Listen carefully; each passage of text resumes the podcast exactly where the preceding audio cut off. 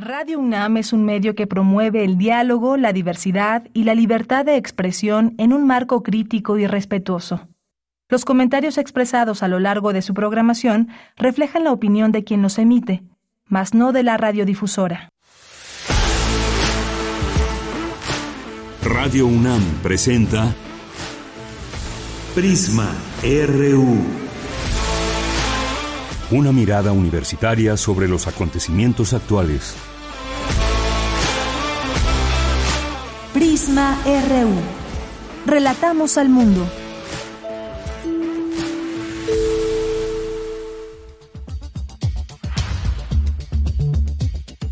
Muy buenas tardes, muchas gracias por estar con nosotros, iniciar la semana en este 24 de octubre de 2022, lunes, San Lunes para muchos, pero vamos a iniciar con mucho gusto. Y esto es Prisma RU, esto es Prisma, RU, le mandamos saludos a nuestros amigos de primer movimiento, pero no crean que estamos de mañanita, ya es la una de la tarde y es Prisma RU y bueno, pues saludos a todas y a todos, iniciamos hoy con mucha información como siempre, estaremos abordando algunos temas eh, y entraremos con este eh, tema internacional con el maestro Luis Antonio Guacuja, porque Rishi Sunak es elegido líder del nuevo del Partido Conservador y será el nuevo primer ministro del Reino Unido. Seis semanas que duró en el cargo Liz Truss y muchas cosas que se movieron ahí en el Reino Unido, los temas económicos y una presión eh, tremenda en, pues para Liz Truss que tenía en sus manos dirigir los destinos próximos del Reino Unido. Se avisora recesión, hay inflación, están resintiéndolo, por supuesto, los ciudadanos de ese lugar y pues vamos a platicarlo al análisis con el maestro Luis Guacuja. Vamos a tener también algunos temas como los destapes en el PRI, siguen surgiendo algunos nombres, además de las famosas y llamadas corcholatas en algunos partidos, como en el caso de Morena, pero también en el PRI ya han varias y varios levantado la mano en este sentido. Vamos a analizarlo el día de hoy. También tendremos ya nuestra segunda hora dos invitaciones, una de ellas, una de ellas para el seminario de economía agrícola, los desafíos desafíos de la seguridad alimentaria, importante seguir hablando de ello, la seguridad, eh, seguridad alimentaria en México en el contexto pospandémico. Y también otro evento que tenemos que invitarles de energía y vivienda, cómo reducir el impacto ambiental y aumentar la resiliencia social. Hoy es lunes, lunes de cartografía RU con Otto Cázares, cultura con Tamara Quirós, información nacional e internacional aquí en Prisma RU. Y pues le damos la bienvenida con todo gusto para que se quede aquí con nosotros. Nuestras redes sociales, arroba Prisma RU en Twitter y Prisma RU en Facebook. A nombre de todo el equipo, les saluda Deyanira Morán y desde aquí relatamos al mundo. Relatamos al mundo. Relatamos al mundo.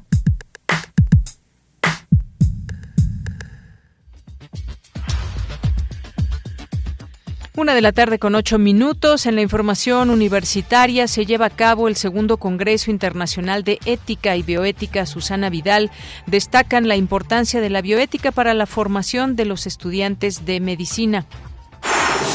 Académicos revisan el modelo electoral del país. Coinciden en que se deben destinar recursos públicos para contar con piso parejo en las elecciones.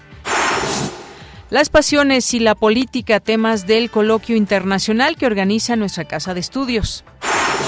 Y en los temas nacionales, un juez de distrito emitió una suspensión provisional de la transición de la Guardia Nacional a la Secretaría de la Defensa Nacional.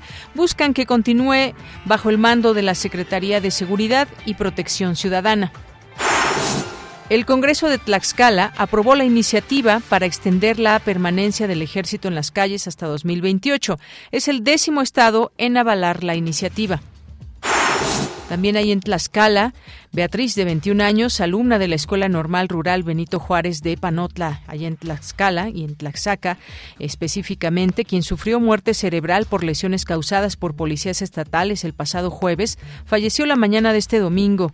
Así lo confirmó la Comisión Estatal de Derechos Humanos. La joven participó en la protesta del pasado jueves por la tarde, que fue reprimida por policías de ese estado, quienes lanzaron a los estudiantes gases lacrimógenos para dispersar la movilización sobre la carretera San Martín Texmelucan, Tlaxcala, a la altura del Trébol. El presidente Andrés Manuel López Obrador aseguró que el asesinato de Salvador Llamas Urbina, director del sistema de los servicios de agua potable, drenaje y alcantarillado de Puerto Vallarta en Jalisco, fue un ajusticiamiento. Puntualizó que no hay pruebas de que el funcionario fuera parte de un grupo criminal. Y en la información internacional, el exministro británico de Economía, Rishi Sunak, es el nuevo primer ministro de Reino Unido. Sustituirá en el cargo a Liz Truss tras su renuncia. Y el peligro de una guerra nuclear se advierte más por parte de Estados Unidos que de Rusia. Así lo señaló Michael Chosudovsky de la Universidad de Ottawa durante el coloquio internacional Riesgos existenciales para la vida en el planeta a 60 años de la crisis de los misiles, organizado por el Centro de Investigaciones Interdisciplinarias de Ciencias y Humanidades de la UNAM. Hoy en la UNAM, ¿qué hacer? ¿Qué escuchar? y a dónde ir. Hoy es lunes de Gaceta UNAM y en su portada nos presenta el tema Violencia colectiva, esa maldita herida de la sociedad. En este número podrás conocer todos los detalles del libro Salud mental y violencia colectiva, donde se analiza desde la psicología, sociología, psiquiatría y antropología la violencia y el trauma colectivo que han generado la normalización y el discurso que lo alimenta. Además, como parte del programa UNAM 100 años de muralismo, podrás conocer la vida y obra de David Alfaro Siqueiros, plasmada principalmente en los muros del Colegio de San Ildefonso. La Gaceta de la UNAM se encuentra disponible en el sitio oficial www.gaceta.unam.mx. La Filmoteca de la UNAM te invita al estreno nacional de la última cinta de Alejandro González Iñárritu, Bardo, falsa crónica de unas cuantas verdades, que se presentará del 27 de octubre al 13 de noviembre en diversas salas y espacios culturales universitarios. Consulta la programación completa en el sitio oficial www.filmoteca.unam.mx. El Museo de las Constituciones de la UNAM te invita a visitar la exposición temporal Mafalda, Miradas a lo Femenino, que resalta las temáticas sobre género y derechos que Joaquín Salvador Lavado, mejor conocido como Quino, plasmó en las tiras de este personaje desde 1964. La exposición Mafalda, Miradas a lo Femenino se encuentra disponible hasta el 18 de diciembre en el Museo de las Constituciones de la UNAM, ubicado en Calle del Carmen 31, esquina San Ildefonso, en el Centro Histórico de la Ciudad de México. La entrada es libre y el cupo limitado. No olvides llevar tu cubrebocas.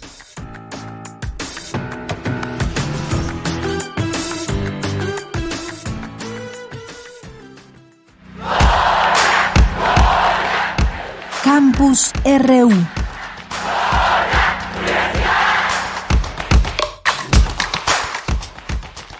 Bien, comenzamos, iniciamos nuestro campus universitario con este comunicado de nuestra Casa de Estudios. El pasado viernes 21 de octubre, en el Colegio de Ciencias y Humanidades Plantel Sur, mientras se llevaba a cabo una asamblea convocada por la dirección para atender algunos problemas de inseguridad ocurridos en días recientes, un grupo de jóvenes irrumpió en una reunión y tras agredir a directivos de la escuela causó destrozos y prendió fuego dentro de las instalaciones.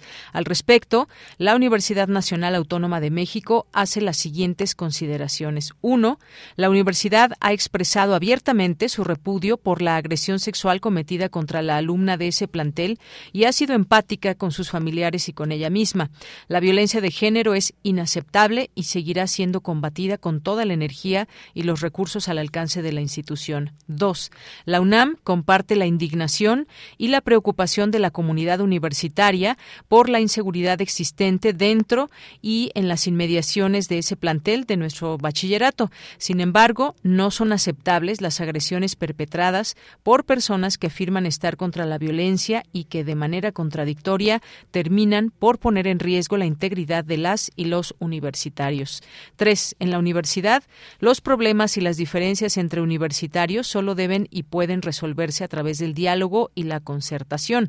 La violencia de ninguna manera se combate con más violencia. Cuatro, para la UNAM, la integridad de los y las universitarias es una prioridad. Las medidas de seguridad adoptadas hasta ahora en el CCH Sur han sido insuficientes, por lo que en breve se pondrán en operación acciones adicionales orientadas a una mejor salvaguarda de la comunidad. La Universidad Nacional hace un exhorto a quienes integran la comunidad del CCH Sur a mantener abiertos los canales de diálogo que permitan el ambiente de seguridad y de paz indispensables para el adecuado desarrollo del trabajo académico. Este es el comunicado que emite nuestra universidad eh, respecto a los hechos acontecidos, acontecidos en el Colegio de Ciencias y Humanidades, el CCH Plantel Sur. Una con 15 minutos, y me voy ahora con Cindy Pérez Ramírez, abordan en coloquio el tema pasión y política. Cuéntanos, Cindy, muy buenas tardes, adelante. Muy buenas tardes, Deyanira. Es un gusto saludarte a ti y al auditorio. El feminismo es un mecanismo de reproducción de pasiones, de relatos como formas de ver y conocer que favorecen el registro social y el reconocimiento de lo personal es político.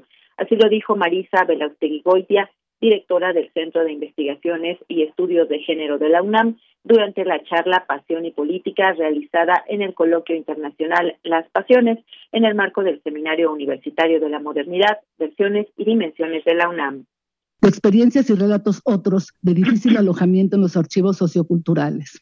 Con el fin de poder producir y registrar estos relatos, los de difícil alojamiento cultural, el Itacate Feminista, esta bolsa, la Úrsula Calegüen, integra dos archivos, el documental material y el corporal secrecional y afectivo. Son diferentes archivos. En sus fronteras, entre materia y cuerpo, entre palabra y sensación, tengo catalogado aquello que me hizo feminista, aquello que me ha permitido comparecer, ¿no? Dar la cara. Compareces como feminista. La teoría. Ese kit, la fuerza conceptual que organiza el pensamiento y la acción en la academia o en los espacios donde opera el feminismo, operan entre estos dos archivos. El corporal es el interruptor y el documental es el articulador. Por su parte, Diana Fuentes, profesora e investigadora de la Universidad Autónoma Metropolitana de Xochimilco, señaló que los afectos no son una perturbación emocional de las facultades superiores. Pues son aquello por lo que una mente como en su propio orden un cuerpo, se pone en movimiento y piensa.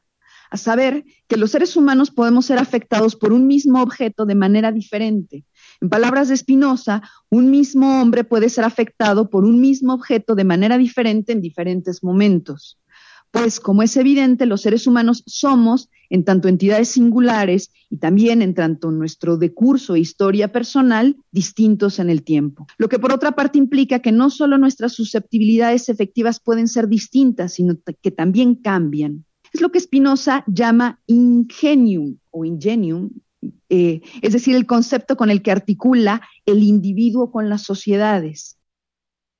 Deyanira, pues este fue el reporte de la charla Pasión y Política realizada en el Coloquio Internacional Las Pasiones en el marco del Seminario Universitario de la Modernidad, Cuestiones y Dimensiones de la UNAM. Muy bien, pues muchas gracias Cindy y muy buenas tardes. Muy buenas tardes. Ahí este tema abordado desde nuestra universidad en este coloquio Pasión y Política que mucho, muchas veces ocasionan eh, pues distintas situaciones, esa pasión que hay y en la política aún más y siempre importante discutir todas estas aristas. Vamos a continuar con más información de nuestra universidad. Se lleva a cabo el segundo Congreso Internacional de Ética y Bioética. Susana Vidal, cuéntanos, Dulce, muy buenas tardes.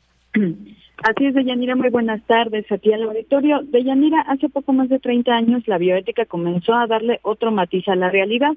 Y es que el mundo de Yanira empezó a convivir con avances extraordinarios en los campos científico y tecnológico, acompañados de una velocidad jamás experimentada hasta entonces en la historia de la humanidad. Así pues, el conocimiento científico dejó progresivamente de construir un saber tan teórico y de lenta aplicación práctica para alcanzar soluciones concretas y factibles.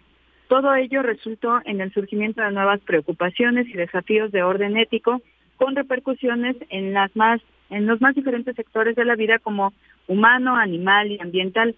A decir de la doctora Susana Vidal, presidenta de la Red de Bioética de la UNESCO, hoy existen organismos nacionales e internacionales que mantienen en constante análisis esos cuestionamientos éticos. Vamos a escucharla. Con el programa regional de UNESCO pudimos crear y formar comités nacionales, formar formadores, promover redes de comité, apoyar a las universidades, organizar eventos académicos, asesorar a gobiernos y mucho, mucho más. Hoy deseamos sinceramente que todo ello se mantenga dentro de la UNESCO. Y bueno, Deyanira, en el marco del segundo Congreso Internacional de Bioética que organizan la Facultad de Medicina de la UNAM, desde su programa institucional de ética y bioética, el director de dicha entidad universitaria, el doctor Germán Fajardo, destacó la labor de la doctora Susana Vidal, de quien lleva el nombre de este encuentro, para que la bioética esté presente en todos los momentos de la vida de los estudiantes de medicina. Vamos a escucharlo.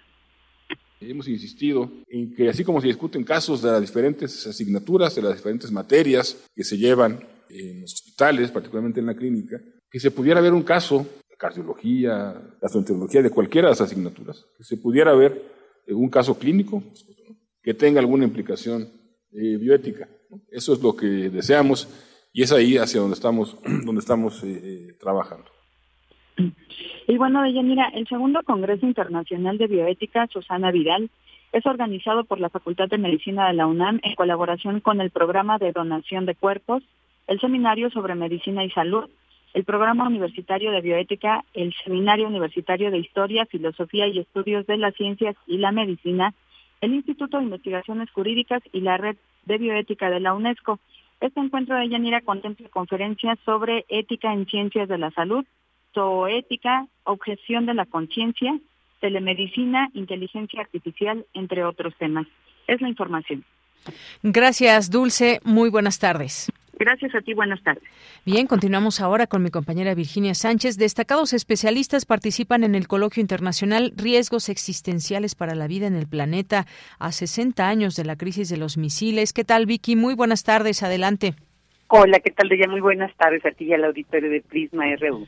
Con el objetivo de mantener vivo el interés por el estudio científico e interdisciplinario ante la preocupación por las potenciales consecuencias de una conflagración mundial nuclear, el Centro de Investigaciones Interdisciplinarias de Ciencias y Humanidades, el CEICH, organiza el Coloquio Internacional Riesgos Existenciales para la Vida en el Planeta a 60 años de la crisis de los misiles, donde se reúne la reflexión de 10 destacados especialistas para brindar enfoques de análisis sobre las amenazas de la vida vinculadas al desarrollo de la industria nucleoeléctrica y de la tecnología bélica basada en la fisión nuclear.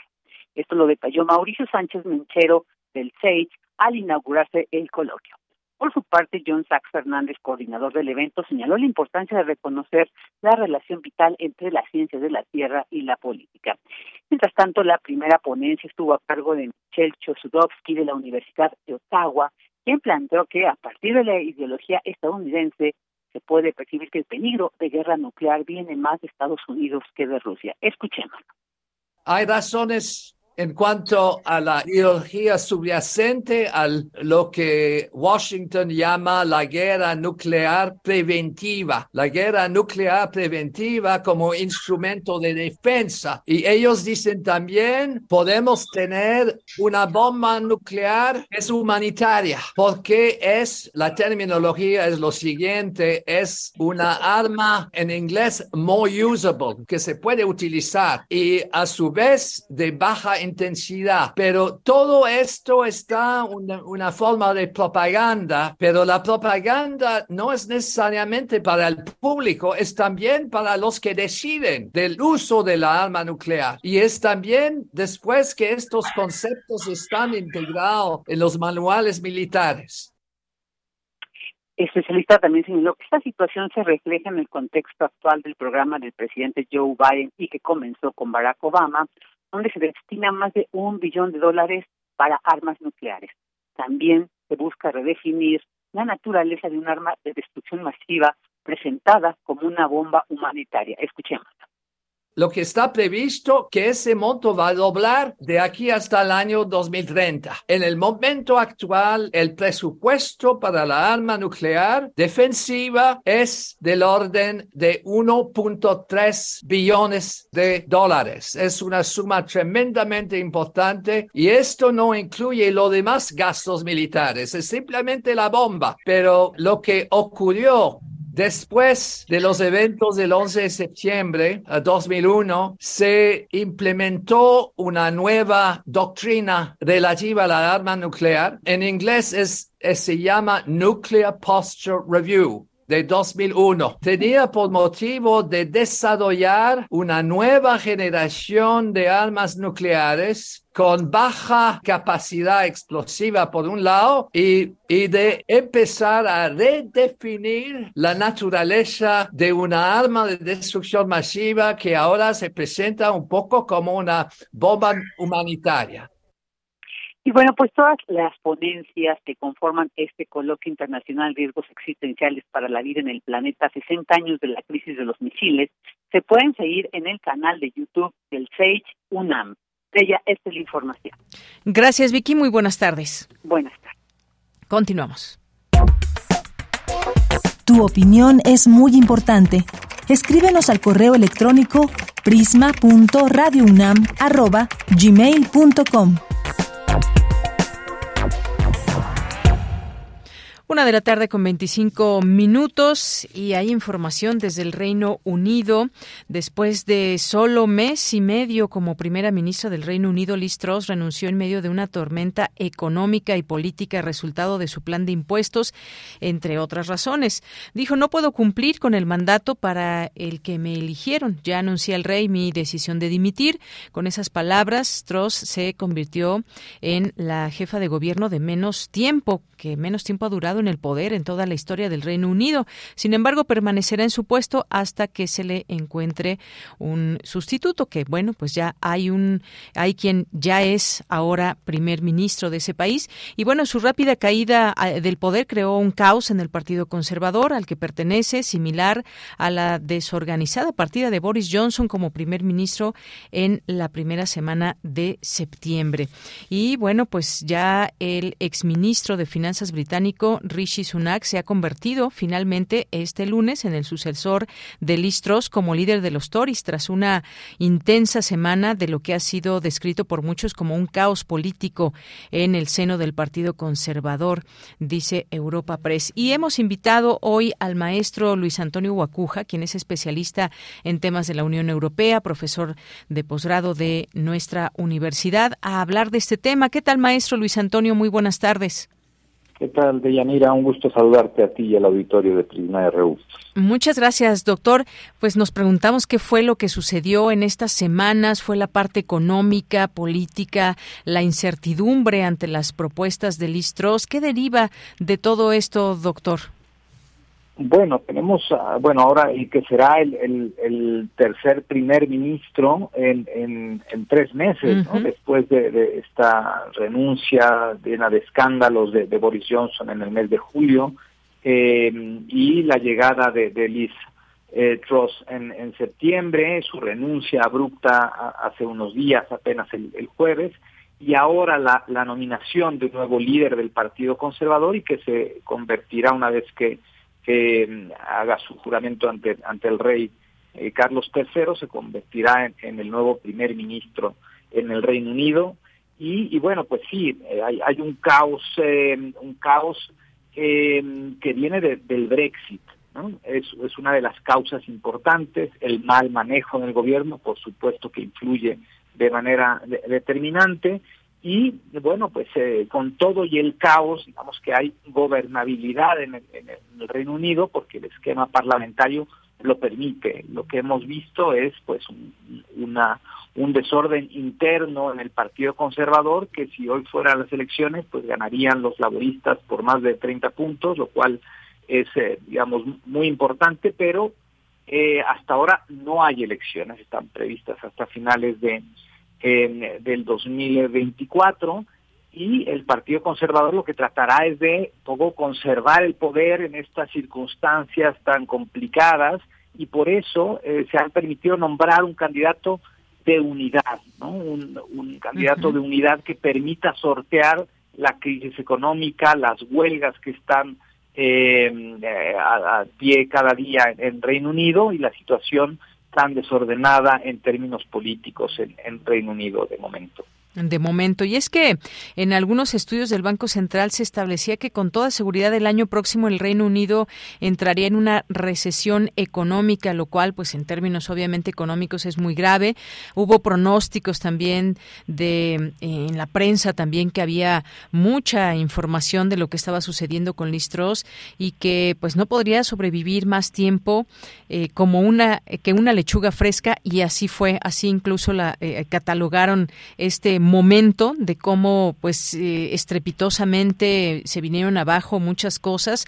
Y además hay que tomar en cuenta esto muy importante maestro que los ciudadanos no fueron quienes eligieron a Listros sino que hay que saber que ascendió al poder gracias a su triunfo en una contienda interna del Partido Conservador para convertirse en su dirigente. Y bueno como usted bien mencionaba pues en menos de tres meses entre Boris Johnson luego ahora Listros y ahora este nuevo, pues había o lo que se deja ver es mucho mucho movimiento ahí al interior no solamente del partido, sino un poco hacia la mirada hacia el futuro y pues del mismo partido incluso pues hay divisiones y hay situaciones en las que parece ser que no están remando para el mismo lado. Hay una situación hay que destacarlo difícil en este sentido más allá del personaje o podrá ser que el nuevo ministro logre enderezar eh, un poco el rumbo económico. Bueno, la primera parte sí, claro que esto hay que entenderlo desde eh, la, dinámica que se da en, la política británica. Sí, efectivamente es el Partido Conservador el que pidió la renuncia muy forzada ya después de que eh, renunciaran eh, varias decenas de, funcionarios a Boris Johnson, en, a Boris Johnson, entre ellos Rishi Sunak, ¿no? que era su, su ministro de, de Economía. Eh, y eh, Boris Johnson influyó para que Liz Truss fuera su sucesora, ¿no? Digamos que tenía toda la confianza de él y por eso, eh, digamos, se envalentonó a tomar Liz Truss unas medidas bastante riesgosas que pues precipitaron la, la, libra eh, a niveles históricos y pusieron en aprietos económicos muy, muy complejos al Reino Unido y, por eso esta medida del partido de ahora de un candidato de unidad. Por ahí regresaba Boris Johnson, que en términos eh, generales, digamos, tiene mucho más popularidad que sus otros contendientes, Sunak y, y, Mordaunt, este, pero la, la, decisión otra vez es del partido y el partido eh, pues prefirió apostar por la cautela por un personaje que bueno, cuando menos tiene un perfil económico, no deja de ser, eh, por más que tenga un, un origen, él, nació en, Reino Unido, sus padres son del norte de África, eh, profesa la, religión hindú y está casado con una multimillonaria, bueno, el, su suegro es el, segundo hombre más rico de, la India y hay quien incluso dice que él es demasiado rico como para ser primer ministro, ¿no? Es un hombre eh, neoliberal, es un hombre que, digamos, si lo comparamos con eh, la primera ministra italiana, ¿no? que siendo mujer, eh, Giorgia Meloni, no garantiza que eh, pues que defienda ni vaya a defender los derechos de las mujeres. Bueno, algo similar ocurre con, con Rishi Sunak, ¿no? no, no se prevé que, que vele por los derechos de los inmigrantes, al contrario, ¿no? Su, política seguramente será antiinmigrante, ¿no? Y eh, quizá un poco más disciplinado en términos eh, económicos, eso sí, mucho más cauto, no tiene este esta personalidad tan arrojada como eh, Boris Johnson o la propia Liz Truss, es alguien más bien tímido, ¿no? Que no es muy elocuente, ya se le vio por ahí en alguna pequeña conferencia de prensa, pero yo creo que apostará por eso, por la por la discreción y, es alguien que apostó también por el, por el Brexit, que defendió el Brexit, pero quizá el punto delicado habrá que observar su relación con la Unión Europea, con el tema del protocolo de, protocolo de Irlanda, un tema de un acuerdo ya, ya firmado que Boris Johnson decidió incumplir y que tiene por ahí un tema muy complejo entre las dos Irlandas, además, digamos, de esta propuesta que hizo la primera ministra escocesa de tener un nuevo referéndum eh, sobre la independencia de Escocia el próximo año. El panorama no es sencillo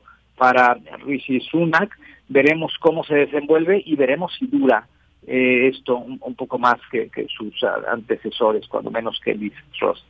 Muy bien, pues sí, vemos este perfil también que de quien ahora será el primer ministro del Reino Unido. Y, solamente regreso para cerrar con Listro sobre este tema porque se hablaba de sus planes de recortes fiscales, desregulación, uso de préstamos que causaron tal alarma entre los inversionistas que, bueno, pues eh, también eh, bajaron los bonos del partido.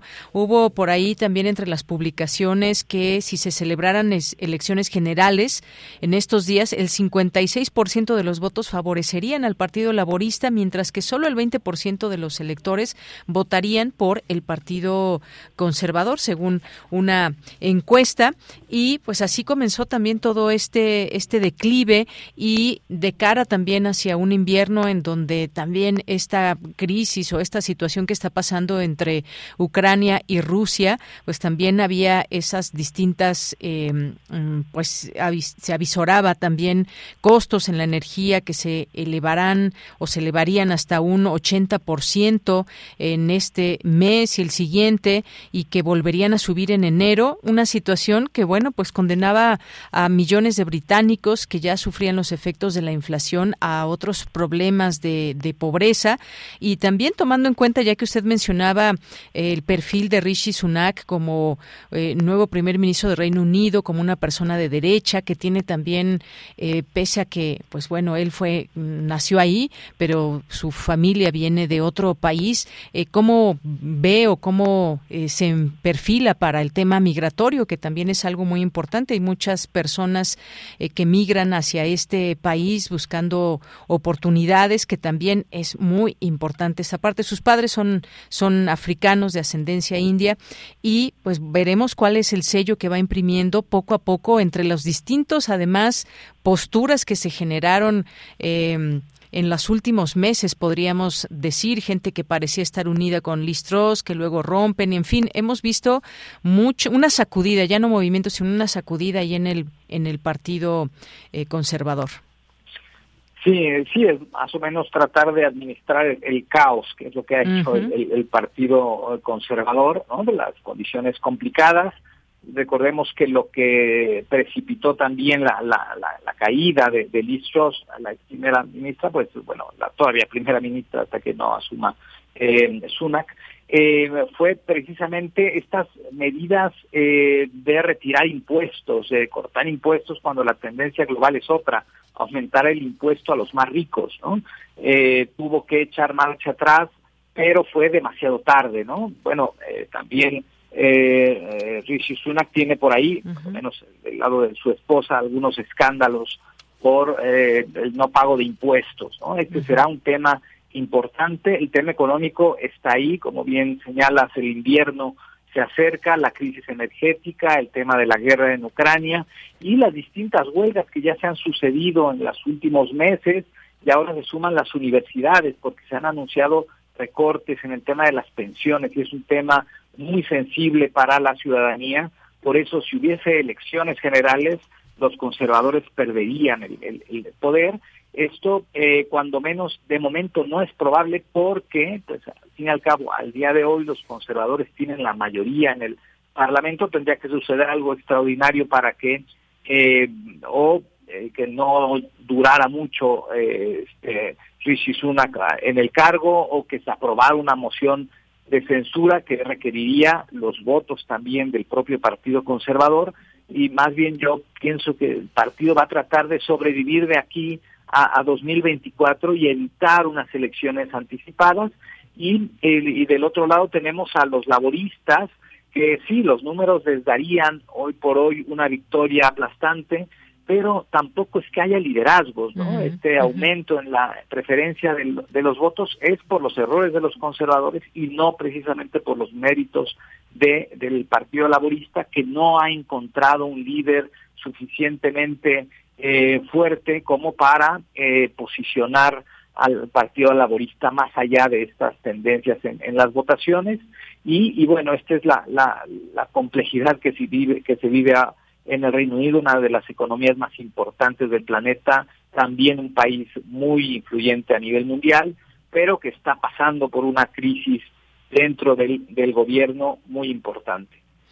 Bien, pues sí, ya veremos qué sucede, cómo se van, podríamos decir, quizás enderezando las cosas en Reino Unido o eh, también en el tema económico, las nuevas propuestas, la nueva, el nuevo sello que le pondrá el nuevo primer ministro al Reino Unido, porque sin duda hay un momento difícil, como en muchos otros países, por supuesto, está la guerra, es el tema de la pospandemia, todo el tema económico que ha afectado a los países de distinta manera y el Reino Unido, pues es uno de ellos eh, también. Está el tema del Brexit, por ejemplo, ese tema de la migración que ya, que ya mencionaba también, que es parte de lo que ha mencionado el propio eh, Rishi Sunak y que se debe tener el control de las fronteras. Ha puntualizado también en relación al Brexit y la llegada de migrantes al país y que se necesita una reforma migratoria. Pues serán temas interesantes también que poco a poco se irán conociendo. ¿Algo más con lo que quiera cerrar, maestro Luis Antonio Guacuja?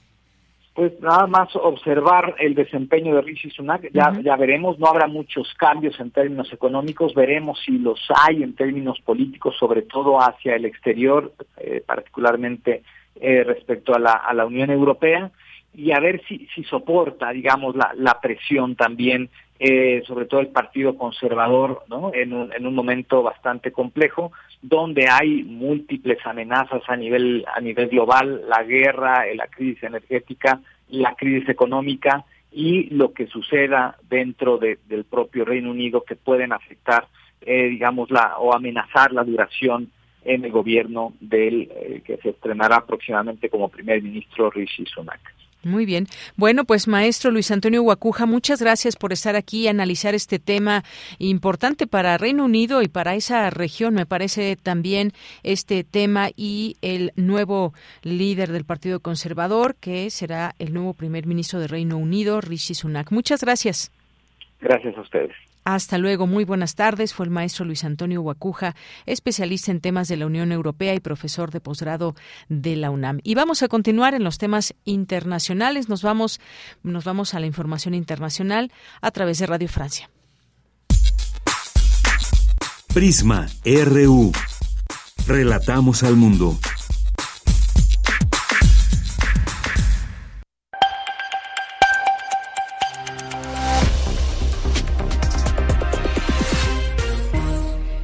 Hola a todos, bienvenidos a Radio Francia Internacional con Vanessa Letrón en la realización técnica. Comenzamos con un vistazo rápido a la actualidad internacional de este lunes 24 de octubre. Carmele Gallubo. El exministro de Finanzas, Rishi Sunak, elegido para dirigir el gobierno de Gran Bretaña. Sunak ha salido vencedor de la elección interna de los conservadores después de que retirara su candidatura su rival Penny Mordaunt. Sunak, de 42 años, de origen indio, será el primer jefe de gobierno británico procedente de una minoría étnica. Es un defensor de la ortodoxia presupuestaria y, a juicio de buena parte de los conservadores, el hombre que puede poner orden en la economía británica. Lo destacaba nuestro corresponsal en Londres, Daniel Postico. A diferencia de Truss, Sunak apuesta por una subida de impuestos hasta que baje la inflación y él es un muy solvente gestor financiero. También se espera que repare de alguna manera la reputación que se ha creado el Reino Unido a nivel internacional de incumplir los acuerdos del Brexit por los que ha sido llevado a los tribunales europeos y rebajar también la tensión con la Unión Europea. Y sobre todo, y lo que será más complicado, es conseguir que los ciudadanos vuelvan a confiar en el gobierno conservador después de los escándalos de Johnson y el desastre de Liz. Las autoridades rusas vuelven a agitar el espectro de una bomba radioactiva en Ucrania. Insistieron hoy en que el gobierno ucraniano estaría ya en la fase final de la fabricación de una bomba sucia y dispuesto a utilizarla en el territorio ucraniano. El presidente Zelensky ya rechazó esas acusaciones este fin de semana, pero tanto Kiev como sus aliados occidentales temen que den lugar a una escalada descontrolada de la guerra en Ucrania. En Brasil, un excongresista aliado del presidente Jair Bolsonaro disparó y lanzó granadas ayer contra policías, dejando dos heridos en un intento fallido de impedir ser arrestado. Y cuando faltan seis días para la segunda y decisiva vuelta de la elección presidencial, el izquierdista Lula de Silva y el ultraconservador Bolsonaro acortan distancias en los sondeos. Según las encuestas, tan solo tres puntos separan ahora a los dos hombres. Un paro indefinido tiene lugar desde este fin de semana en la región de Santa Cruz, locomotora económica de Bolivia. El paro está impulsado por la oposición que pide un censo de población nuevo que actualice la cantidad de fondos estatales que recibe. La protesta tuvo su nota dramático con una muerte de un manifestante en choques callejeros. Nacional RU. Una de la tarde con 44 minutos. Bueno, estábamos escuchando ahí los temas internacionales, por supuesto, este del nuevo ministro de eh, Reino Unido.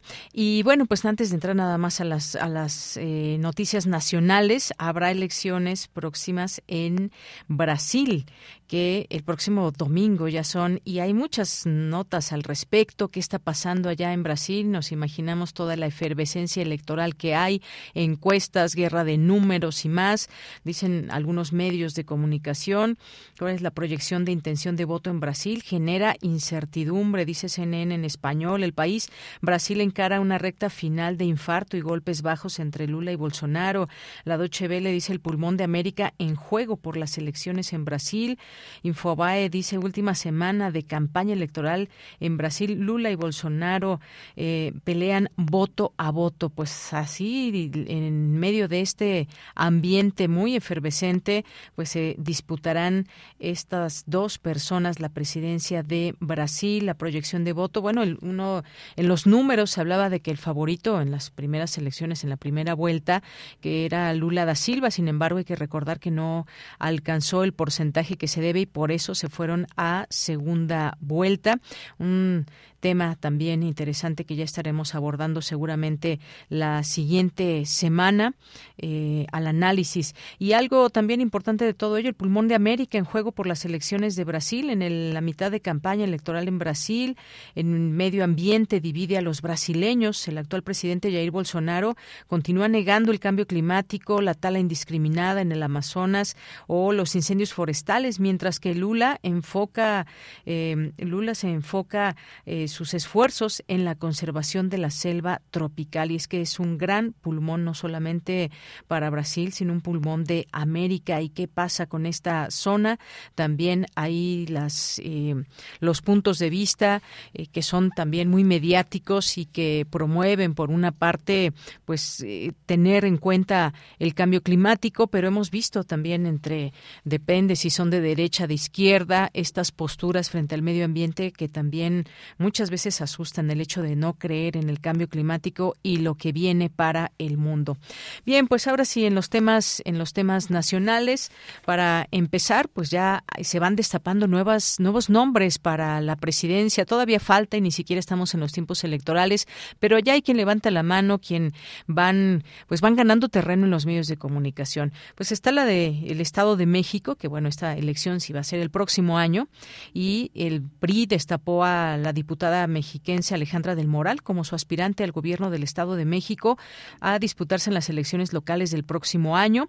Ella ha sido secretaria de Desarrollo Económico en el gobierno mexiquense, también cercana al mandatario estatal Alfredo del Mazo y ha llamado a los partidos opositores al gobierno federal a tejer una alianza para que juntos vayan a la elección local. Claro que ella quiere encabezar.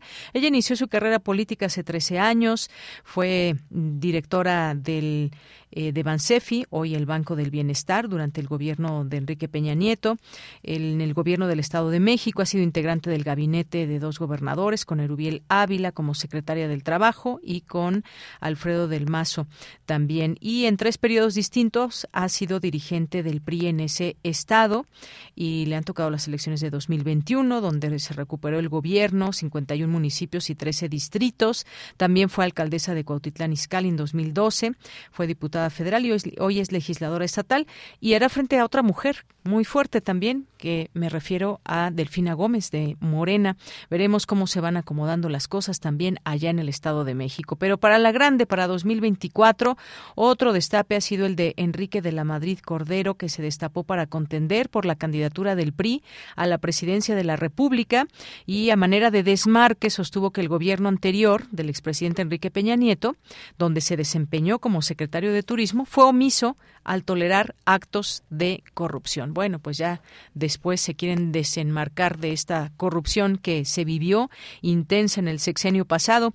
También urgió a la dirigencia nacional de su partido a formalizar alianzas, argumentando que solo juntos el bloque opositor al presidente Andrés Manuel López Obrador y Morena pueden ganar la elección de 2024. Se pondrán de acuerdo entre la oposición, quiénes van a ser las candidatas, candidatos fuertes. Bueno, por lo pronto este eh, personaje, Enrique de la Madrid, eh, hijo de el expresidente de México, Miguel de la Madrid, bueno, pues que alzó ya la mano, pues también ha mencionado a Lili Telles para la Secretaría de Gobernación. Dijo que ella podría muy bien llevar ese cargo y bueno, no sé si eso le ayude o al contrario le, le afecte, dadas las situaciones que hemos visto de pronto entre legisladores, legisladoras que solamente son pues producto de escándalos, de rompimientos con uno u otro partido y que el escándalo es su forma de vida y entre ellas pues está por supuesto la senadora Lili Telles, pero dice él que podría ser secretaria de Gobernación. Bueno, pues ahí ya que lo juzgue el electorado. También otra de las que ha alzado la mano es Claudia Ruiz Macié, se destapa para 2024, advierte que el PRI no puede ir solo en elecciones. También está, pues sigue insistente ahí Alejandro Moreno, Alito, que insiste además en una coalición y mantener va por México. Eh, por otra parte está Beatriz Paredes, que dice que no van a permitir una elección de Estado. También destapada ya tiene más tiempo para 2024.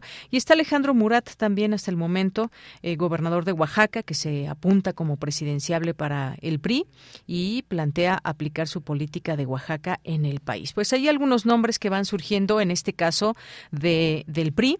Ya veremos cómo van avanzando las cosas y los movimientos que pueda haber también en la política.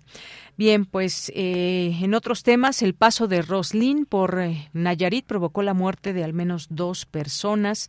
Las autoridades locales continúan con las labores de limpieza de caminos y carreteras tras la caída de árboles en los municipios de Santiago Escuintla, eh, Compostela, San Blas, y Bahía de Banderas. Este huracán que provocó la muerte de dos personas por su paso a su paso por Nayarit en la costa del Pacífico y redujo ya su potencia a, a la de tormenta tropical.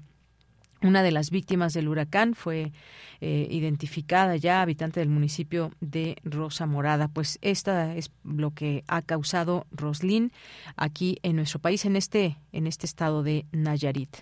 Y también el caso casa, de la Casa Blanca quedó en la impunidad. Nunca hubo querella, dice esta nota de la jornada. El caso conocido como la Casa Blanca, uno de los escándalos que marcaron el sexenio de Enrique Peña Nieto y que involucró a su exesposa Angélica Rivera y a la constructora IGA en la presunta omisión, comisión de delitos de conflicto de interés y ejercicio indebido del servicio público, quedará en la impunidad. Nunca hubo una denuncia administrativa o penal. Esto fue lo que se destaca. Eh, pues sí, quedó solamente como una eh, en el anecdotario todo este tema que hizo, bueno, que fue un verdadero escándalo, todos estos temas que aludían a una corrupción, la investigación que se hizo, la exoneración de los implicados y demás. El tiempo para la acción penal ya prescribió, si alguien estaba interesado, ya que esos delitos se sancionan con penas que van de cuatro a siete años y tanto el conflicto de intereses como el presunto otorgamiento irregular de 33 contratos, donde la Casa Blanca fue elemento central que ocurrieron entre 2012 y 2014, es lo que señalaron funcionarios federales. Entre otros temas, el peso entre cinco divisas emergentes que ganan ante el dólar. El peso mexicano es una de las cinco divisas de mercados emergentes que presentan ganancias frente a la divisa estadounidense en lo que va de 2022. El rublo ruso lidera la lista de las monedas emergentes que presenta la mayor ganancia ante el dólar con una apreciación de 17.5% en lo que va del año, beneficiado por el incremento del precio de las materias primas. La segunda moneda que sube ante la estadounidense es el real brasileño con una apreciación de 5.9%, mientras el peso mexicano y el sol peruano también se han fortalecido ante el dólar alrededor de 2.3 y 0.2% respectivamente, pues ahí como dato. Y en terapia intensiva se reporta al ex procurador general de la República, Jesús Murillo Caram, eh, fue operado en el Hospital de Cardiología. El, el ex procurador general se encuentra en terapia intensiva luego de ser sometido a una cirugía en el Hospital de Cardiología. Esta situación fue dada a conocer en redes sociales por el presidente del Tribunal de Justicia del Estado de Zacatecas, Arturo Nale García. El funcionario señaló que no es prudente que el ex procurador detenido por el caso Ayotzinapa regrese a prisión luego de la intervención quirúrgica. De hecho, abogó esta situación ante el presidente de la Suprema Corte de Justicia de la Nación, Arturo Saldívar, a quien etiquetó en su mensaje de Twitter. Bueno, pues esto fue lo que sucedió. El fin de semana muchos eventos, entre ellos pues fue este desfile de alebrijes, una marcha zombie. Bueno, fue un caos la ciudad. Qué bueno que haya eventos culturales, que la gente disfrute, pero cerrar cerrar durante una buena parte del día los accesos hacia el Zócalo, las vialidades pues se volvieron un completo caos.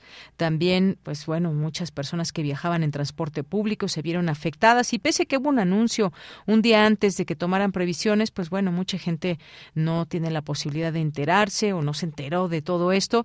Y además pues la magnitud de los cierres pues fue bastante amplia. Y encima de pues bueno, qué bueno que no finalmente no se dieron a conocer o no se han dado a conocer que pasamos los límites de, de, contaminación, pero el cielo se veía completamente gris.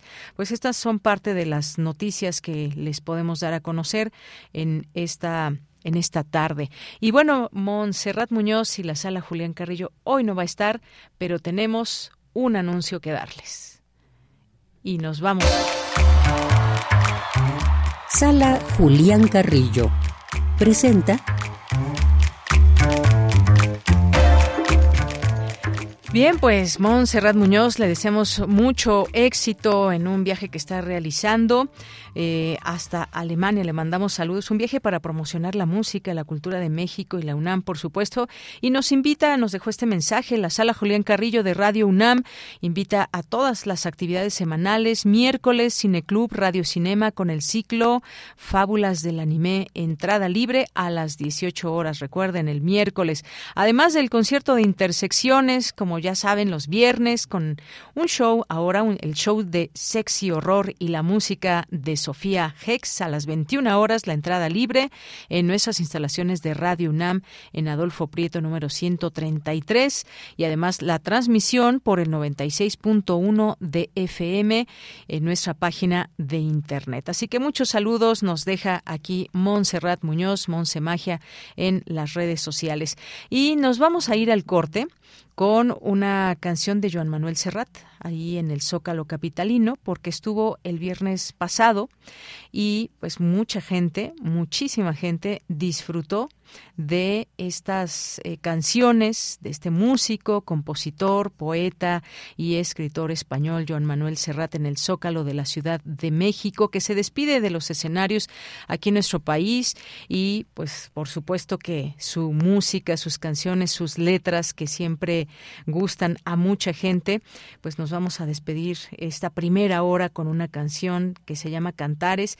Y bueno, pues la última presentación en la capital que había sido a finales, estaba prevista eh, pues en el año en pues estábamos en pandemia, pero ya anunció en ese año su retiro definitivo de los escenarios, así que este fue un evento único y pues aquí les dejamos con esta canción de Cantares que fue parte de su repertorio, una de las la canción con la que cerró este concierto. Ahí no no cerró con esta, ¿verdad? Pero fue una de las canciones que tocó ahí en el Zócalo capitalino. Con esto nos vamos a nuestro corte.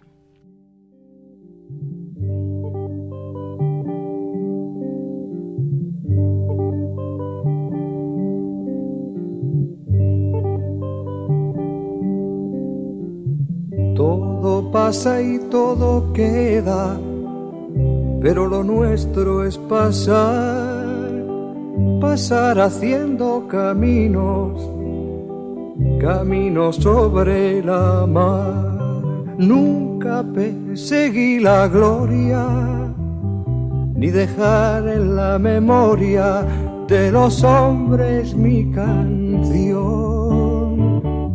Amo los mundos sutiles, ingrávidos y gentiles como pompas de jabón. Me gusta verlos pintarse de sol y grana volar bajo el cielo azul, temblar súbitamente y quebrarse. Nunca perseguí la gloria. Caminante, son tus huellas el camino y nada más. Caminante, no hay camino, se hace camino al andar. Al andar se hace camino y al volver la vista atrás se ve la senda que nunca se ha de volver a pisar. No hay camino, sino estelas en la mar.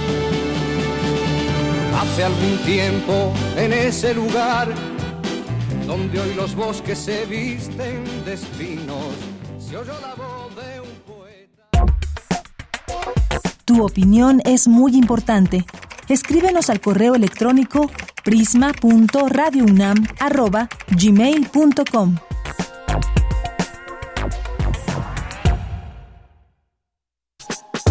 Te invitamos a seguir la transmisión del curso Muerte y transfiguración de un gran autor, el legado de Marcel Proust a 100 años de su muerte, que impartirá Luz Aurora Pimentel.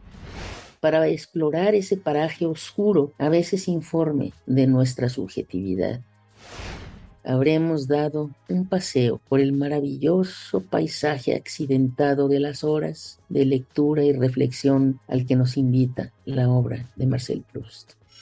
Los miércoles 5, 12, 19, 26 de octubre y 9, 16 y 23 de noviembre a las 17.30 horas a través del canal de YouTube de culturaendirecto.unam. Más información en grandesmaestros.unam mx o escríbenos a grandesmaestros.unam.mx. No te lo pierdas. La democracia nos importa a las y los mexicanos. Porque permite que nuestras voces sean escuchadas. Durante mucho tiempo soñamos con democracia, pero hoy que estamos despiertos, unidas y unidos, hemos logrado elecciones libres y auténticas. Por eso inspiramos al mundo para proteger la democracia, los derechos y nuestras libertades, porque ese es el camino de la paz. México es sede de la Cumbre Global de la Democracia Electoral. En el mundo y en México, nuestro INE nos une. Uy, a ese coche se lo llevó el agua. En temporada de lluvias hay que tomar precauciones. Nunca cruzar la corriente en una inundación. Tan solo 50 centímetros de agua pueden llevarse un coche. Consulta los pronósticos del Servicio Meteorológico Nacional. Ten una mochila de emergencia. Agua potable. Protege tus documentos. Y hazle caso a las alertas de protección civil. Esta temporada de lluvias y ciclones, juntos nos protegemos mejor. La Conagua y el Servicio Meteorológico Nacional te informan por tu seguridad. Gobierno de México. Hola, soy Karen Villeda y estoy en descargacultura.unam. Descarga. El ensayo sobre el estilo de Joseph Addison, leído por Juan Stack. La impresión que deja en la mente de nuestro primer padre la prohibición de comer del árbol de la vida es descrita con gran fuerza y buen juicio, así como la imagen de diversas bestias y aves que pasan ante él es sumamente bella y vívida. Todos los estrenos en www.descargacultura.unam.mx. Queremos escuchar tu voz. Síguenos en nuestras redes sociales. En Facebook como Prisma RU y en Twitter como arroba PrismaRU.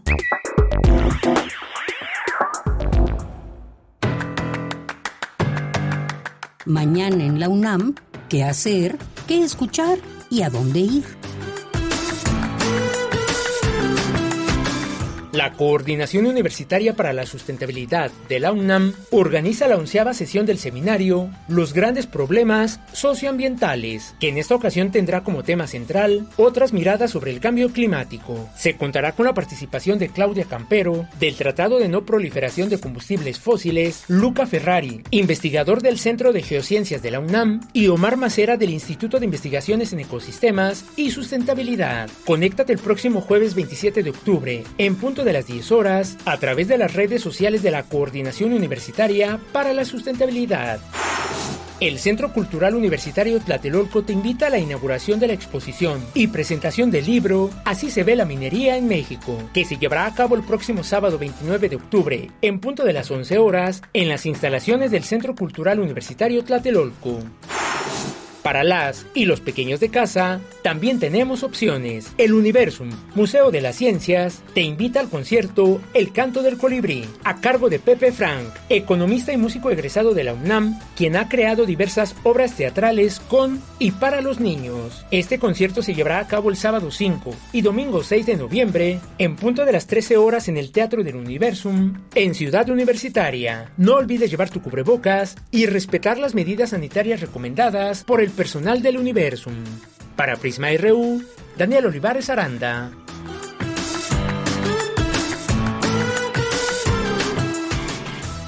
Estamos ya en la segunda hora de Prisma RU. Muchas gracias por su atención. Muchas gracias por seguir en esta sintonía del 96.1 de FM y www.radio.unam.mx. Nos da muchísimo gusto que permanezcan aquí. Acuérdense nuestras redes sociales ahí pendientes. Ahí ya está con nosotros Michelle González, que nos tiene los saludos en este inicio de semana. ¿Qué tal, Michelle González? Buenas tardes. Hola, Deya. Muy buenas tardes. Eh, con todo después de haber hecho esta transmisión a través de Universum el día viernes. Muchas gracias a todos por sus saludos, por sus comentarios. No tuvimos tiempo para leerlos todos ese día, pero sí, sí los leemos, todos los leemos en Facebook y en Twitter y muchas gracias por, por sumarse ese día y pues a todas las transmisiones de Prisma. De hecho, tenemos aquí a nuestro compañero El Zarco, que nos comenta, bueno, nos manda imagen de que ya ganó su insignia de fan destacado como seguidor Mm, de sí, la sala. Julián Carrillo en Facebook. Muchas felicidades. Muchas felicidades. No pero estamos bueno, en magia, pero aquí lo presumimos. ya estará la siguiente semana. Sí, también tenemos comentarios de Zetar Soto. Nos pone buen lunes sonoro. También un saludo a Carmen Marínez, eh, a, me parece, a José Luis León y a Thomas Turner, quien nos están escuchando. También a Martina, a Eduardo Mendoza, que nos comenta, me hubiera gustado presenciar la mesa sobre eutanasia, esto eh, de en cuanto al Congreso Internacional de, Bioé- de Ética y Bioética. También tenemos un saludo de Rosario Durán Martínez que nos dice, la alegría evita muchos males y, y prolonga la vida. Feliz día. Muchas gracias. También Eduardo Mendoza, que siempre nos está escuchando. De lujo poder escuchar los abrazos y gran, sema- y gran semana para todos y todas. También Jorge Morán Guzmán nos comenta, buen inicio de semana para todos, atento al devenir diario.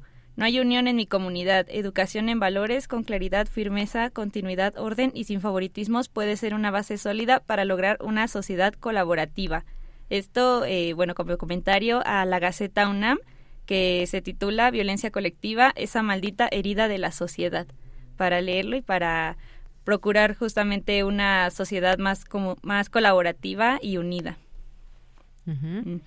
Oye, y ayer fue el día, eh, el día de los médicos, así que les mandamos saludos a todas y a todos en su día porque han estado siempre ahí al pie del cañón, sobre todo en un momento tan importante como lo fue la pandemia, pero en general siempre tenemos a nuestra doctor, nuestra doctora de cabecera y pues les mandamos muchas felicitaciones un día después porque pues ayer no tenemos programa, pero hoy hacemos extensivo, sobre todo pues también a todos los médicos, las y los médicos de nuestra universidad. Sí, exactamente. Aquellas personas que se están preparando, mucho éxito y mucho ánimo en lo que en su devenir profesional. Muy bien, pues muchas gracias, gracias Michelle, por ahí Yalina Ruiz, también Claudia Smissing, entre otros. Aquí estamos pendientes, siempre estamos aquí leyéndoles. Eh, con mucho gusto y puntualmente. Gracias, Michelle. Gracias, pasen bonito día. Igualmente para ti. Pues nos vamos a la información. Académicos revisan el modelo electoral del país. Mi compañera Cristina Godínez nos tiene esta información. Adelante, Cristina. Buenas tardes, Deyanira. Un saludo para ti y para el auditorio de Prisma RU. Académicos coinciden en que se debe mantener el financiamiento público a partidos y a campañas políticas a fin de que haya competencia equitativa entre estas organizaciones y los candidatos, además de contar con un modelo fuerte de fiscalización de los recursos. Al participar en el seminario Reforma Política Electoral, Riesgos y Oportunidades, Jacqueline Pechard, de la Facultad de Ciencias Políticas y Sociales de la UNAM, comentó que para la sociedad es ofensivo que se otorgue a partidos políticos la tercera parte del presupuesto del INE. Expuso que una fórmula fácil de reducir el financiamiento público a las estructuras políticas es algo que ha planteado el INE a través de eliminar el financiamiento local. Por su parte, Emanuel Rodríguez Domínguez, también de Ciencias Políticas, dijo que el monto económico otorgado y la fiscalización electoral son tópicos importantes para la reproducción de buenas prácticas e integridad electoral. Señaló que si no se definen bien las reglas del juego, estamos cayendo también en un caldo de cultivo de malas prácticas electorales. También indicó que el uso de programas sociales con fines electorales es un aspecto fundamental a considerar. Un gobierno puede estar bien evaluado y generar una política social importante, pero si no existe un buen mecanismo de financiamiento que garantice a la oposición contrarrestar propuestas de política pública, social e ideológica, será difícil garantizar una competencia equitativa. Deyanira, este es mi reporte. Buenas tardes. Gracias, Cristina. Muy buenas tardes. Continuamos. Queremos escuchar tu voz. Síguenos en nuestras redes sociales. En Facebook como Prisma RU y en Twitter como arroba PrismaRU. Continuamos dos de la tarde con diez minutos. Se llevará a cabo el Seminario de Economía Agrícola, los desafíos de la seguridad alimentaria en México en el contexto pospandémico del 25 al 27 de octubre. Es decir, que empieza mañana de 10 de la mañana a 3 de la tarde. Habrá una transmisión en vivo por YouTube, pero queremos saber de qué se trata, que nos invite a este seminario. Ya está en la línea telefónica el doctor Huberto Salgado, que es investigador del Instituto de Investigaciones Económicas y coordinador de este evento. ¿Qué tal, doctor? Muy buenas tardes, bienvenido. Muy buenas tardes y muy buenas tardes a todos los eh, radioescuchas. Pues doctor, platíquenos acerca de este seminario, pero sobre todo de este tema que abarca los desafíos de la seguridad alimentaria en México en el contexto pospandémico. ¿Cuáles son estos desafíos que nos podemos encontrar en el seminario? Eh, muchísimas gracias. Sí, claro, mire, pues este es uno de los seminarios con más eh, trayectoria dentro del Instituto de Investigaciones Económicas, pues estamos llegando a la edición número 42, es decir, se ha estado desarrollando eh, año con año y este, en esta ocasión pues llegamos a este 42 aniversario de este seminario de economía agrícola, pues analizando un tema pues que nos ha estado afectando a todo el mundo, todo el mundo hemos sido testigos de eh, pues cómo se han dado eh, pues estos estos procesos inflacionarios eh, en, en, los precios de los alimentos. De hecho, pensábamos que el año 2020 era como un año bastante complicado por la pandemia, precisamente porque las restricciones a la movilidad y la desaceleración económica pues generarían, como lo hicieron, pues altos niveles de desempleo, pérdida de ingresos, este, en fin, que iban a poner en riesgo eh, o en alto riesgo el acceso a los alimentos por parte de la población pues más vulnerable, la población más pobre. Sin embargo, este año 2022 eh, se eh, pone en un contexto eh, aún más complejo precisamente porque pues si bien se ha dado este proceso de desconfinamiento, ¿no? Estamos tomando esta nueva normalidad, es decir, estamos conviviendo con, con el virus, ¿no? Con, con este coronavirus Además de eso debemos de considerar pues que se han agudizado otros factores, por ejemplo, eh, las consecuencias del cambio climático. Pues, un ejemplo de esto es en, el Cuerno de África, las sequías tan severas que han afectado a la región, pues están dejando a, millones de personas de países como Somalia, Afganistán y Yemen eh, pues sin alimentos, a tal grado que Naciones Unidas para la Alimentación y la Agricultura ha eh, señalado que en la región se vive una hambruna catastrófica la denomina catastrófica precisamente porque señala que si en los próximos meses no, no reciben ayuda humanitaria estos países, pues eh, los niveles de mortalidad eh, a causa de la inanición o falta de alimentos, pues eh, se van a, comenzar a, incrementar en, dicha región. Además de eso, debemos de tener en cuenta el conflicto bélico entre Rusia y Ucrania, precisamente dos países, uno que es el principal exportador de, fertilizantes, es decir, de insumos que se utilizan en la agricultura, que pues se han este, encarecido también los insumos como resultado de esta espiral. El otro país es un importante productor de granos, principalmente de trigo a nivel mundial. Entonces, todos estos factores pues han contribuido a que se dé eh, pues una escalada de precios, por ejemplo, como no se ha visto en México desde hace eh, 21 años, ¿no? Del incremento en el precio de los alimentos, ¿no? Entonces, eh, pues todos estos factores han afectado, eh, como ya le comentaba, por el lado de los insumos, han afectado la esfera de la producción de los alimentos, también están elevando el costo del abasto de alimentos, los precios de los energéticos, este, ya hemos visto cómo han estado eh, fluctuando.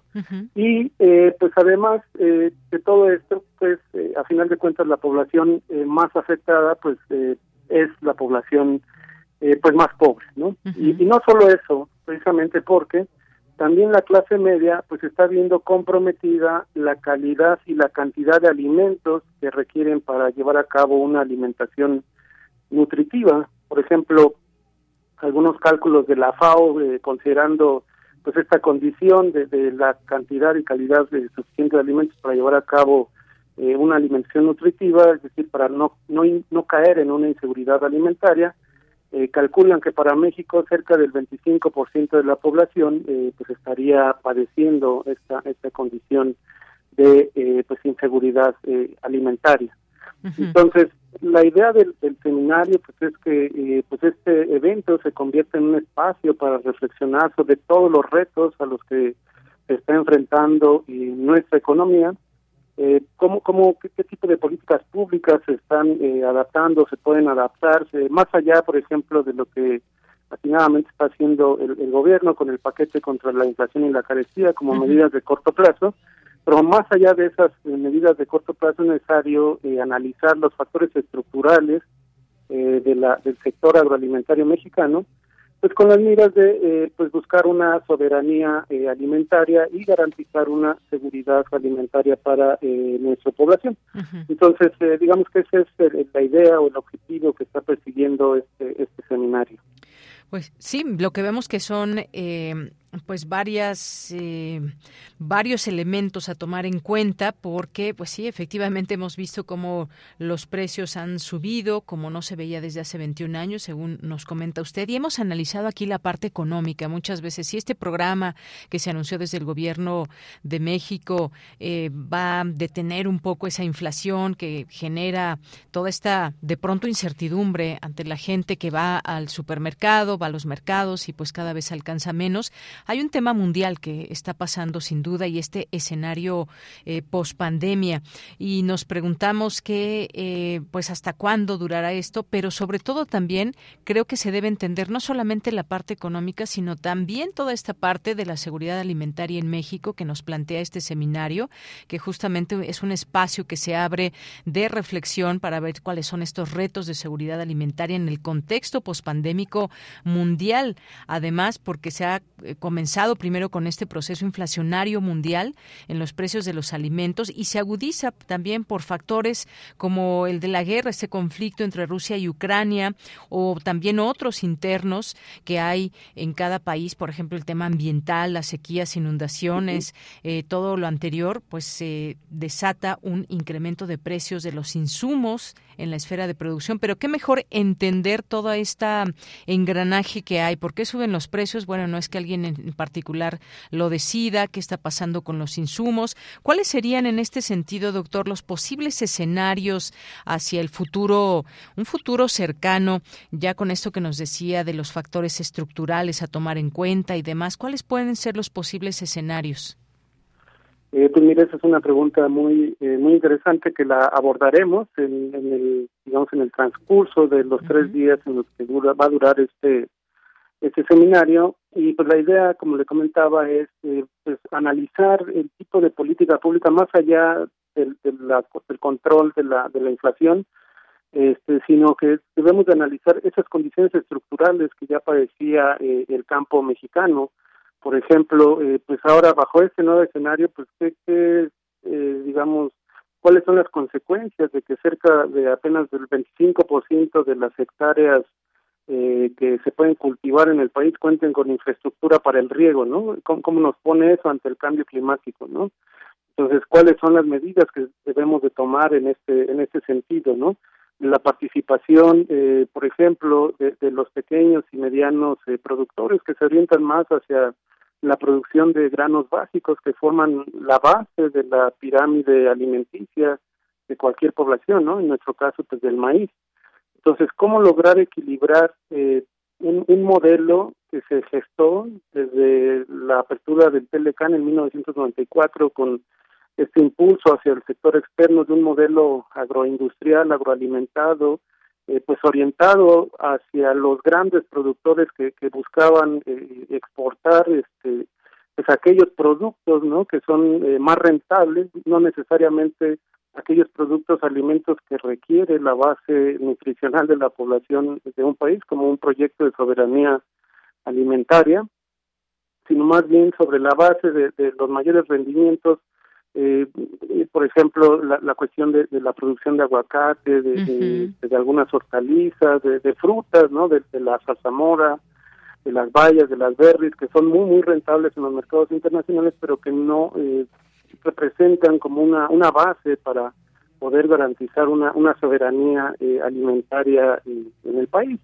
Entonces, eh, los retos eh, a los que se enfrenta la actual administración, pues son esos, ¿no? ¿Cómo logra establecer un tipo de política pública en el sector eh, agroalimentario que no derribe, digamos, esa, esa, ese sector agroindustrial pues ya está establecido de esa manera, pero que al, a la par se logre eh, alentar y, financiar e impulsar en mayor medida eh, a los pequeños y medianos productores. El, el gobierno actual está haciendo algunas eh, políticas, algunas eh, prácticas que están pues reposicionando o dándole pues su valor a, la, a estos pequeños y medianos productores pero es necesario eh, pues estudiar eh, aún más a profundidad qué tipo de políticas podríamos estar este, generando que no sean solamente como financiar digamos o generar estímulos o apoyos que se dirijan solamente hacia compensar eh, ingresos, ¿no? Pérdida de los ingresos, que es el, enfoque que se le dio a programas como Procampo, ¿no? Que se delimitaba un monto de apoyo acorde a las hectáreas que poseían eh, los productores y era como un mecanismo indirecto de compensar las pérdidas por la entrada al, al Telecan en, en, el 94, más o menos fue cuando se lanzó este programa y era esa la, la orientación pues ahora se requieren otro tipo de estímulos y de apoyos, pero orientados hacia la producción, no tanto hacia complementar eh, ingresos, sino que se orienten hacia eh, pues estimular la producción de estos pequeños y medianos eh, productores, que se permita incrementar sus niveles de, de, productividad. Ya platicaba hace un momento, ¿no? La relevancia, por ejemplo, de la de la infraestructura para los cultivos de riego que ha estado muy limitada y que ante los estragos del cambio climático, pues estos productores se ven completamente expuestos a, a, las variaciones climáticas y esto se va a ir agudizando cada vez más, ¿no? Entonces es necesario retomar este, varios de estos aspectos para poder eh, plantear una política que permita eh, mejorar eh, la producción interna de alimentos, pero sobre todo con miras de una soberanía alimentaria, es decir, que, se logre producir los alimentos que se requiere eh, la población para tener una alimentación eh, nutritiva y eh, pues para eso se va a requerir pues analizar cuáles son los factores centrales y las consecuencias que tendría dejar desatendidos estos estos sectores este, pues digamos más vulnerables ante las variaciones de los precios internacionales tanto de insumos como como de alimentos Así es. Bueno, pues ahí está esta invitación que dejamos a este seminario de economía agrícola, los desafíos de la seguridad alimentaria en México en el contexto pospandémico. ¿Quiénes eh, van a participar y a quién va dirigido este seminario, doctor? Pues mire, eh, va dirigido a todo público interesado en estos temas agroalimentarios, precisamente porque eh, consideramos que el sector eh, primario de la economía como que ha sido dejado un poco de lado, no se le ha dado la atención que se merece precisamente porque es el, sector primario el que dota de insumos al resto de la economía, se generan los alimentos eh, para mantener una clase trabajadora pues, saludable, ¿no? en condiciones de rendir al máximo. Entonces, este consideramos que bueno todas las personas interesadas en este en este sector en el sector agroalimentario eh, pues son bienvenidas a, escuchar, este, por ejemplo, las ponencias de, doctores como eh, Argelia Salinas Ontiveros, que es colega del instituto y abordará una visión integral, un panorama general de, este sector eh, agroalimentario.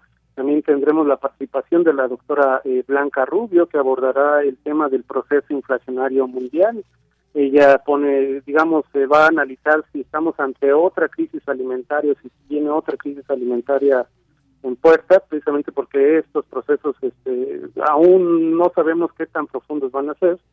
Y eh, también vamos a tener la participación del el doctor eh, Gilberto Aboites, por ejemplo, estoy citando solo algunos, eh, los desafíos del consumo de alimentos y bebidas en México frente al modelo agroalimentario actual, que ese es otro tema, resultado de la profundización de este modelo agroindustrial pues eh, se ha privilegiado eh, la producción de alimentos ultraprocesados precisamente porque esos eh, alimentos al, digamos al tener estos conservadores y, químicos que permiten manejarlos y distribuirlos de una manera más sencilla pues brindan mayores ganancias pero que no aportan valores nutricionales a la, a la población no y ponen en riesgo su consumo desmedido pone en riesgo la salud de la población y es todo un tema que se debe de abordar este, también en este nuevo contexto eh, pospandémico.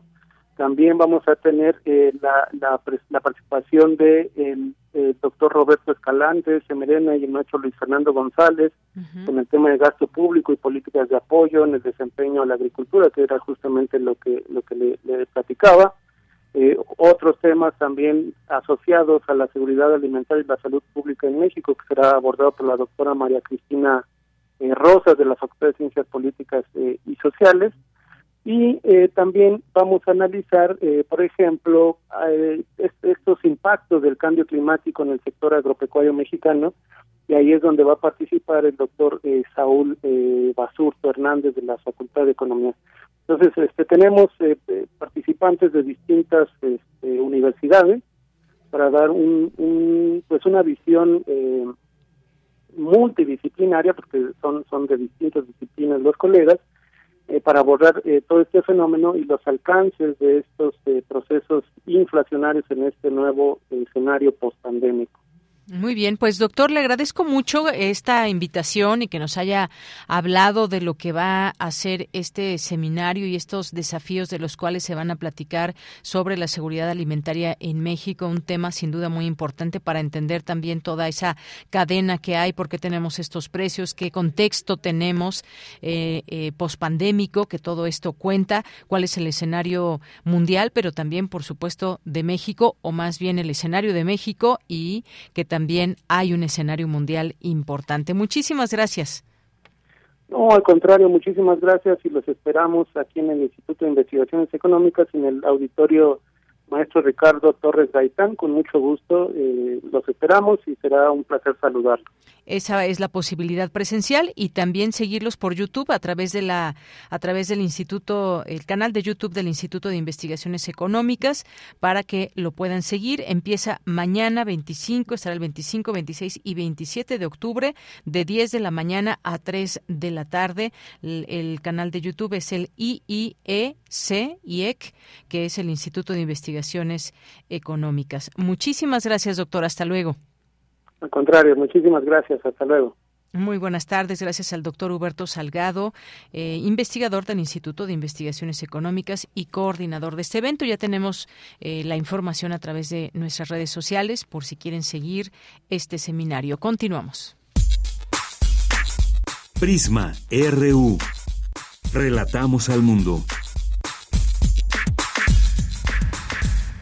Dos de la tarde con 28 minutos damos pie a nuestra siguiente eh, plática. Solamente mencionarles en, al inicio les leíamos este comunicado de nuestra UNAM con respecto al CCH Sur y bueno pues ahora han eh, marchado por insurgentes hasta llegar a rectoría donde en estos momentos se manifiestan. Estaremos atentos a cualquier comunicado o nuevo comunicado que emita nuestra universidad y ahí están concentrados estudiantes eh, eh, ahí en las islas de Ciudad Universitaria. Dos con veintiocho minutos, le damos la bienvenida al doctor Rigoberto García Ochoa del Departamento de Estudios Urbanos y Medio Ambiente, el Colegio de la Frontera Norte, Pronaces, Energía y Cambio Climático, porque nos tiene una invitación eh, sobre el tema es energía y vivienda, cómo reducir el impacto ambiental y aumentar la resiliencia social. Doctor Rigoberto, muy buenas tardes. Hola, Deyanira, buenas tardes. y muchas gracias por la oportunidad de, estar ante el auditorio de Prisma RU. Pues muchísimas gracias por tomarnos esta llamada también y hacernos esta invitación, sin duda también importante como parte de los eventos que van platicando sobre temas que nos interesan, energía y vivienda. Cuéntenos, por favor, doctor, al respecto. Eh, así es, Deyanira. Mañana... Uh, mañana 25 de octubre a las 12 del mediodía se va a llevar a cabo el webinario, el seminario virtual eh, sobre energía y vivienda.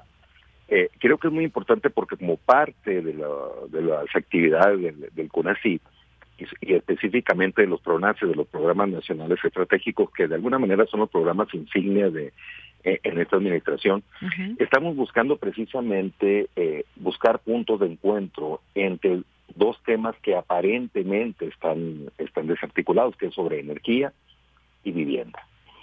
Eh, y están, eh, y al contrario, lejos de estar desarticulados, lo que nosotros queremos impulsar es una visión más transversal, y es por eso que tanto el PRONACE de vivienda y el PRONACE de energía y cambio climático, de manera conjunta, estamos de alguna manera trabajando en, este esfuerzo, ¿no? ¿Por qué, de Porque pues, eh, ahora sabemos que precisamente mucho del consumo energético y de las emisiones de gases de efecto invernadero que se proceden del consumo sobre todo de electricidad proviene o, se llevan a cabo en el hogar, en el interior de las viviendas. Esto por muchas razones, tanto por los equipos que, que utilizamos dentro de nuestras viviendas, lavadoras, televisiones, equipos de aire acondicionado, refrigeradores, etcétera, pero también por la mala construcción de la mayoría, de la gran mayoría de las viviendas en México. Ya que si bien desde principios de la década de 1970 se ha impulsado una política eh, pública de vivienda social que atendió precisamente la necesidad de muchas personas del país que requerían vivienda. Muy poco se consideró eh, o se tomó en cuenta las condiciones ambientales en donde precisamente se construían las viviendas. ¿En qué ha derivado esto? En que se construyen, en que tenemos viviendas en prácticamente el mismo eh, eh, protocolo de, prototipo, perdón, de vivienda en el sur, en el norte, en el centro del país y, y eso obviamente eh, provoca una mayor demanda de energía, un mayor impacto económico para las familias por el alto consumo de energía que se requiere y mayores emisiones de gases de efecto invernadero. Por lo tanto, estamos analizando cómo manteniendo o cómo sin afectar la calidad de vida de las personas, el bienestar de las familias en el interior del hogar, podemos implementar estrategias o políticas públicas encaminadas a reducir estos impactos tanto económicos como ambientales derivados del alto consumo de energía en las viviendas. Muy bien, doctor. Y en este sentido, eh, para que nuestro público aún se interese más sobre este tema, eh, como usted bien decía, es un webinario que pues forma parte de Pronaces, Energía y Cambio Climático, que son temas que ahora, energía y cambio climático, que se han vuelto más cotidianos que de costumbre, y esas propuestas para un sistema energético mexicano justo eh, y sustentable, pero en esta ocasión específicamente, ya usted nos centraba en este tema, energía y vivienda cómo reducir el impacto ambiental y aumentar la resiliencia social. Algo que nos preguntan mucho, ¿tiene impacto las acciones que yo llevo a cabo en lo personal, en lo particular, en mi modo de vida, cada una de las personas para hacer una pues una fuerza, una sumatoria entre todas y todos? ¿Qué, qué podemos decir en este aspecto, doctor? Sí, por, por supuesto que, tenemos un impacto. ¿Por qué? Porque si bien lo que, eh, digamos, lo que tiene que ver en, el tema energético es tanto del lado de producción como la demanda, tenemos que comprender que si nosotros demandamos ya sea productos o modificamos nuestros patrones de consumo de materiales y energía para que, digamos, sean más sustentables, obviamente toda la cadena de producción hasta el consumo y hasta incluso hasta, el reciclaje o, o desecho se puede modificar. Por lo tanto, hay toda una serie de oportunidades que, que nosotros podemos realizar en, en este caso, porque es el tema que nos, eh, que nos ocupa, eh, cuando nosotros en nuestra cotidianidad, en nuestra vida cotidiana en las viviendas, tanto teniendo equipos eficientes de energía, la posibilidad también de generar nuestra propia energía con, eh, con energías renovables, por ejemplo, con paneles fotovoltaicos, pero también, insisto, con ese tema de los materiales de construcción, ¿verdad? ¿Por qué? Porque si nosotros aprovechamos la energía solar, la radiación solar, eh, en, digamos, en la, cómo construimos nuestra vivienda. Eh, podemos ya sea o incrementar o reducir las ganancias de calor dependiendo del tipo de clima. Si estamos en climas cálidos extremos, como en mi caso que estamos en el norte de México, pues obviamente lo que queremos es reducir las ganancias de calor, ¿verdad? Para que nuestra vivienda esté más fresca en, en verano.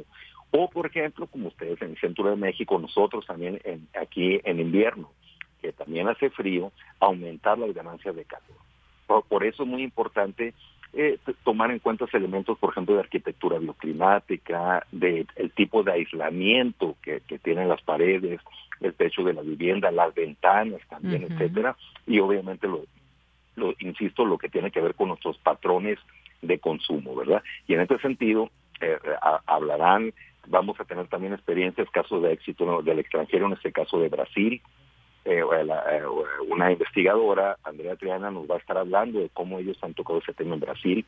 Hablaremos también en casos de éxito eh, en México de casos prácticos que se han, por ejemplo, mm, que han implementado con normas de construcción o con esquema de construcción de tierra con adobe, por ejemplo, ¿no? Que son materiales, o sea, que los tenemos locales, que se reduce con, eh, la huella energética y eh, la calidad o el confort térmico dentro de las viviendas es, es, muy importante. Eh, se hablará también el doctor del UNAM, precisamente el doctor Fernando Córdoba, sobre sobre los pronaces, ¿no? Tanto el, de, que tiene que ver de vivienda y en el caso del, del programa de energía. Así que están cordialmente invitados para, para el día de mañana y quedará grabado también el, programa por si lo quieren mm, escuchar después. Así es, sé que se va a transmitir a través del Facebook Live tanto de Conacit MX como eh, Conacit México y a través del Facebook y el YouTube eh, de Conacit. Así que pues ahí está esa oportunidad de este webinario Energía y Vivienda, cómo reducir el impacto ambiental y aumentar la resiliencia social, que ya nos adelanta, doctor, pues más o menos cuáles eh, serán las vertientes, estos temas, casos de éxito, sobre todo siempre interesa conocer casos de, de éxito, desde materiales de construcción, cómo aprovechar, por ejemplo, eh, la luz solar a través de paneles solares. En fin, me imagino que se hablarán de este y otros tantos temas. Por lo pronto, doctor, pues nos deja esta invitación. Ya lo publicamos en nuestras redes sociales. Mañana, 25 de octubre, a las 12 del día. Pues muchísimas gracias, doctor. Muchas gracias, Deyanira. Saludos eh, cordiales. Gracias, hasta luego, muy buenas tardes. Gracias al doctor Rigoberto García Ochoa del Departamento de Estudios Urbanos y Medio Ambiente del Colegio de la Frontera Norte, Pronaces, Energía y Cambio Climático. Continuamos.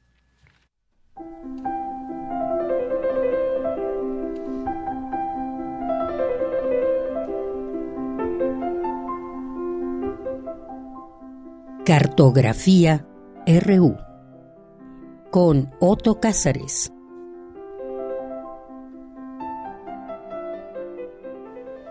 Bien, pues ya estamos aquí en Cartografía RU con Otto Cázares, que ya nos acompaña desde cabina, lo cual nos da muchísimo gusto verte en presencia. Ah, qué maravilla. pues es que esta cabina radiofónica es un barco en alta mar. ¿Cómo no remar desde aquí? Y sobre todo cuando pasan los metrobuses que parece un que estamos en el vaivén, ¿verdad? Así es. Oiga, pues yo antes de entrar en materia, eh, quiero mandar un abrazo muy entrañable a la familia de los pintores Castro Leñero. Esta mañana ha muerto el gran pintor, colosal maestro, entrañable amigo Francisco Castro Leñero. Mandamos un abrazo desde aquí a su viuda, la también pintora Irma Palacios. Ya haremos algunos comentarios en su homenaje radiofónico que desde luego cartografías Radio UNAM en RU se encargará de hacer algún homenaje a este grandísimo pintor. Y eh, por hoy quiero hablarles acerca de Dorotea Veit, Veit, escrito V-E-I-T, porque también quiero profundizar en aquella generación de inquietos alumnos del filósofo Fichte y cercanos todos ellos a Friedrich Schiller, a quien admiraban por encima de todas las cosas, más tarde conocida como la generación del romanticismo de Jena o primer romanticismo, una generación que tuvo lugar en medio de una verdadera epidemia de lectura, les estoy hablando de finales del siglo XVIII y principios del XIX, una época en la que la educación sentimental era modelada a través de las novelas, a través de las poesías, a través de la filosofía, y en la que imperaba la idea del genio creador que podía hacer brotar la llama de la fuerza creadora con libertad desbocada y eufórica incluso. Una generación que tuvo un afán por la totalidad, pero también con una inclinación irresistible, diría yo, por los efluvios de lo nocturno, del sueño, de la muerte y de la religión. Fue en suma esta generación de, la, de los románticos de Jena una que experimentó todo con una gran dosis de fervor, tragicidad y consagración. Por eso el gran Goethe, anciano, dijo yo llamo clásico a lo sano y romántico a lo enfermo.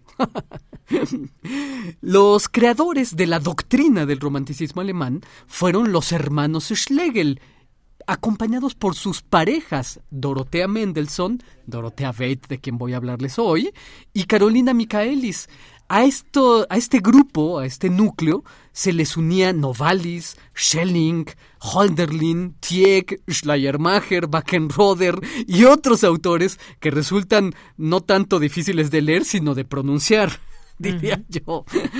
El punto de reunión de esta generación era la casa de uno de los Schlegel, donde habían tertulias, comían, bebían, cantaban, recitaban, leían fragmentos de sus propias producciones o bien daban largos paseos por los alrededores.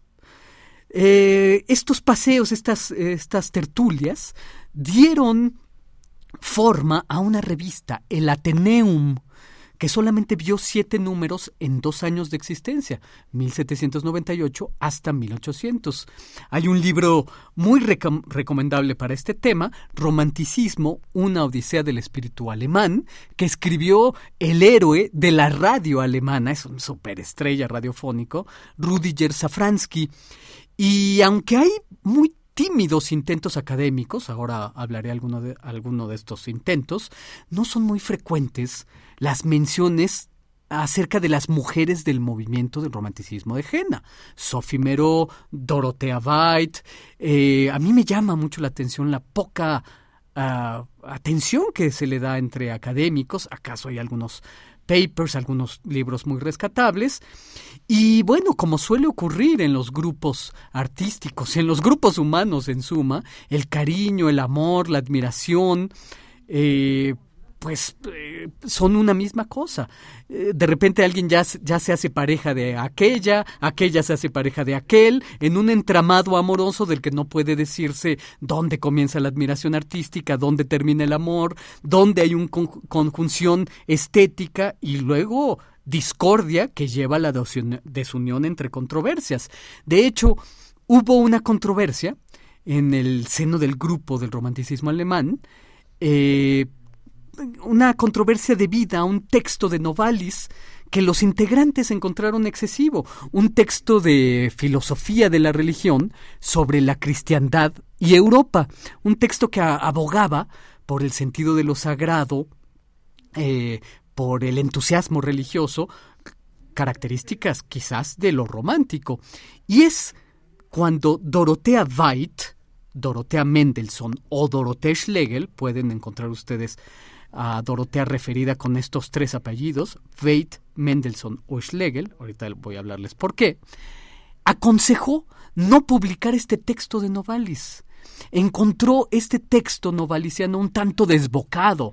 Imagínense ustedes, incluso para estas almas románticas cuyas doctrinas artísticas eh, y de la vida eran excedidas, pues este texto resultaba excedido. Una circunstancia un tanto cómica por lo que voy a contarles acerca de los hijos y del padre de Dorotea. El padre de Dorotea fue Moses Mendelssohn. Eh, Dorotea fue hija, literalmente, de un personaje de un drama, Nathan el Sabio, una obra de Lessing, que se inspira en Moses Mendelssohn para crear a su personaje. Y por lo tanto, Dorotea es heredera del legado de su padre, lo que se ha denominado Ascalá o ilustración judía, una ilustración talmudista dentro de la ilustración alemana. Todo esto ocurre alrededor de la librería de culto y mítica de Friedrich Nicolai. Este Moses Mendelssohn, padre de Dorotea, fue el abuelo de Félix Mendelssohn, un compositor de las cimas del sinfonismo, de modo que Dorotea sería la tía de Félix Mendelssohn. Dorotea fue gestora de los proyectos románticos, fue gestora de la revista del romanticismo de Jena. Eh, ella misma es autora de una producción pequeña pero muy consistente, de algunas traducciones, tradujo a Margarita de Navarra, críticas literarias, que a veces firmaba con el nombre de su marido, Friedrich Schlegel. Fue autora de una novela más hundida en la memoria que las autopartes de un deshuesadero, querida de Yanira. Esta novela tiene por título Florentín, una novela de 1801, un título posible para una editorial independiente y en ciernes, y es una eh, obra que construye una estética romántica feminista, es un manifiesto romántico protofeminista, si la consideraría yo, una historia un tanto compleja de narrar, eh, pues el personaje es un soldado que va a pelear a las colonias americanas, vive una vida errante, se enamora en Venecia, es un soldado que pinta y recita poemas, entonces es una eh, novela de formación, como se la llama. Escribió también otra obra, La historia del mago Merlín, en 1804, un trabajo a dúo con su esposo, Friedrich Schlegel, y es interesante que haya sido la elección del mago Merlín como el tema de su de su obra. Em, es interesante también mencionar que hay una magnífica biografía de Dorotea, ya les he comentado, Mendelssohn, Veit o Schlegel. Pueden encontrarla en estas tres, con estos tres apellidos. Es una eh, biografía un poco difícil de encontrar en nuestra lengua, circula en inglés. La traducción sería el deseo de desear alas, de la escritora Carola Stern. Eh, que fue autora de otras biografías de importantes mujeres, tiene una biografía de Joanna Schopenhauer, la mamá de Arthur Schopenhauer, de Isadora Duncan, etc. Y cuenta eh, Carola Stern en esta biografía algo que me llama mucho la atención y que con esto voy a terminar este comentario. Cuenta cómo al final de sus días Dorotea se muda a Roma junto con sus hijos y eh, estos hijos de un matrimonio anterior, hijos de un banquero, fueron los pintores estrambóticos llamados nazarenos. Los pintores nazarenos son unas aves rarísimas, pintores cristianos fervorosos, que como dice un estudioso de la literatura romántica, tienen estos pintores unas notas más agudas de lo que nuestros sentidos pueden soportar. Eh, fueron pintores animados por el deseo de renovar el arte cristiano y que iban con un libro bajo el brazo, los efluvios de un monje amante del arte, y que buscaban emular en todo sentido a Fra Angelico, el pintor del Renacimiento, que era monje y que fue su guía y modelo en todo sentido en un arte deliberadamente reaccionario. Peregrinaron estos pintores eh, cuando se mudaron a la sagrada ciudad del arte, a Roma, y ahí habitaron un convento ruinoso, evacuado, y cada cual vivía en una celda, dibujaban, pintaban y rezaban como parte de su rito diario. Eh, es curioso que Dorotea Bate, habiendo eh, hecho los votos para que el texto de la cristiandad de Novales no apareciera en la revista Ateneum, haya tenido pues como, como sucesión a estos pintores fervorosísimos que yo pienso no fueron autores de un gran arte, pero que resultan aves rarísimas, interesantes de recordar en un comentario radiofónico. Bueno, pues este fue un homenaje radiofónico a Dorothea Veit, Mendelssohn Schlegel, mujer del romanticismo alemán, en su aniversario, porque nació el 24 de octubre de 1764. Bueno, pues muchísimas gracias, como siempre, Otto, que nos descubres, que nos traes estas historias. Muchísimas gracias, muchísimas gracias y ya nos escucharemos el próximo lunes, quizás eventualmente, como nos dices, con un homenaje a Francisco Castro Leñero. Sin duda, sin duda será mi próximo comentario, algunas palabras a Francisco Castro Leñero. Debe a, eh, estar aquí en nuestros archivos sonoros una entrevista que yo le hice a Francisco para un programa ya salido del aire, Galería Acústica. Entonces, bueno, ya lo recordaremos el próximo claro que sí, Otto. Muchísimas gracias. Hasta el próximo lunes, querida. Hasta el siguiente lunes. Y nos vamos a Cultura con Tamara Quirós. Cultura RU. Bien, pues ya estamos con, estamos ya en enlace con Tamara Quirós. ¿Qué tal, Tamara? Muy buenas tardes. Adelante. Adelante, Tamara. Hola, ¿qué tal, Yanira? Qué gusto saludarte y saludar al auditorio de Prisma RU. Gracias a las y los que siguen nuestra transmisión a través de la frecuencia de radio UNAM y también eh, muchas gracias a los que se quedan hasta esta recta final del programa. Iniciamos la semana con información que eh, tiene que ver con las artes escénicas. En esta ocasión hablaremos de Mrs. Shakespeare, que está en, en temporada a partir del 4 de noviembre y hasta el 10 de diciembre en la Teatrería en la Ciudad de México, para después presentarse en Yucatán y Baja California. Esta propuesta escénica eh, cuenta con la dirección de Silvia Ortega de Toretti y la dramaturgia de Verónica Bujeiro. Y para contarnos más detalles, en la línea nos acompaña Daniela Zavala. Ella es escritora, productora, socia activa del Colegio de Productores de México y parte del elenco de Mrs. Shakespeare. Daniela Zavala, bienvenida a este espacio radiofónico y muy buenas tardes. Buenas tardes, Tamara. Qué gusto saludarlos a todos. Hola.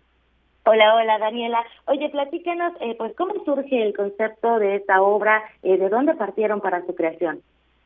Ah, claro, mira, nosotros em, teníamos muchas ganas de explorar los personajes femeninos de la obra del maestro William Shakespeare y mm, esta idea surgió hace muchos años, cerca de unos ocho años. Y durante todo este tiempo que nos reuníamos y que leíamos, investigábamos, pues no, no, no terminábamos de concretar el proyecto porque no queríamos nada más transitar por los personajes femeninos, teníamos que encontrar una línea que los fuera llevando de manera más orgánica. Y fue hasta hace un par de años que nos dimos cuenta que de manera muy natural debíamos replantearnos la forma en que leíamos a William Shakespeare, en la forma en la que veíamos y nos parábamos como actrices frente a sus personajes femeninos. Entonces, así es como surge esta propuesta. Lo que, lo que Mrs. Shakespeare ahora trae a escena es un debate lúdico eh, muy divertido, muy inteligente, me atrevo a decirlo por la pluma de Bujeiro, que así es ella, y, y muy, pues muy audaz también para hacer una revisión de los personajes femeninos de la obra de William Shakespeare frente a las actrices contemporáneas, actrices de este siglo, ¿no? ¿Cómo, cómo nos paramos frente a ellos, cómo los interpretamos. Y entonces se abre un debate y es muy, pues creo yo que es muy interesante y es pertinente eh, hacer algo así hoy en día, con, con todo lo que está pasando, eh, sobre todo el lugar de la mujer en la sociedad. Por supuesto. Sobre esto de la, reencarnación de, estos personajes desde la mirada de mujeres contemporáneas, Daniela, eh, platícanos también más a fondo, ¿no? Acerca de los conflictos de estos personajes. Porque, bueno, eh, hay posesión del cuerpo de la mujer, hay un reclamo también, ¿no? De, de igualdad. Eh, platícanos un poco de estos conceptos y estos conflictos.